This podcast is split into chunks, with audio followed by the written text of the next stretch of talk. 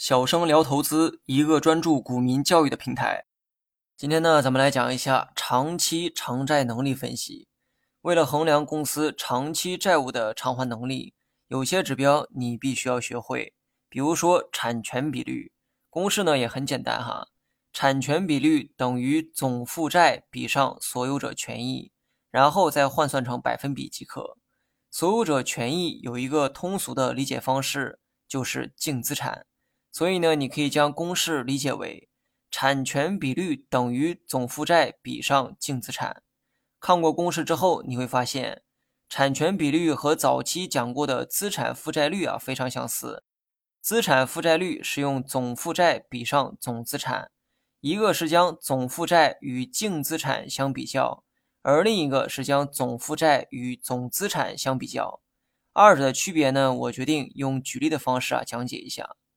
假设我公司的总资产为一百块，而总负债也是一百块，这意味着我的净资产是零。假设某一天我公司的一百块债务全部到期了，这个时候我该怎么办呢？你可能会说，把一百块的总资产全部卖掉，然后拿去还债，则刚刚好。话虽如此，但你借钱是为了什么呢？我公司当初借了一百块。这一百块早就让我拿去买地、盖工厂、买设备了，光是购买这些东西就花了我七十块，剩下的三十块才是现金。当一百块债务到期的时候，我能顺利还上的只有三十块，剩下的七十块都是以固定资产的形式存在，短时间内无法变现去偿还债务。一方面债主们着急要钱，而另一方面我又拿不出钱。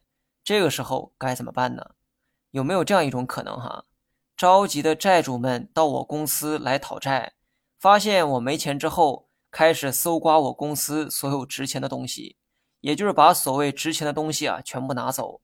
但是呢，有趣的事情发生了，公司值钱的设备、机器、土地，甚至是桌椅板凳这些东西，本质上其实都属于债主们的，因为我公司的净资产啊是零。我公司所有东西都是用借来的钱买的，所以债主们即便把值钱的东西全部搜刮走，本质上拿走的都是原本属于自己的东西。这个时候你会发现一个有趣的问题哈，债主们把钱借给我公司，结果我公司还不上钱，本想着到我公司把值钱的东西都给抢走，却发现这些东西都是用债主们自己的钱买的。真正属于我公司的资产一个都没有。敢问这样的企业，你敢把钱借给他吗？如果没人再借钱给公司，公司未来的发展还有希望吗？没有希望的公司，你作为投资人会投资他的股票吗？我想当然不会哈。然后呢，再来回顾一下产权比率的公式：产权比率等于总负债比上所有者权益。所有者权益可以理解为公司的净资产，该指标说明了公司的总负债占净资产的比值是多少。就像刚才说的那种情况哈，如果一个公司的净资产是零，那就会出现很尴尬的事情，债主上门讨债，想搜刮点值钱的东西啊都很难，因为公司没有一个真正属于自己的资产，这对于债主们来说很没有保障。公司在用空手套白狼的方式去发展，一旦公司出现问题，全部损失将转嫁到债权人一方，也就是债主们。所以，公司不光要做大总资产，更要想办法做大净资产。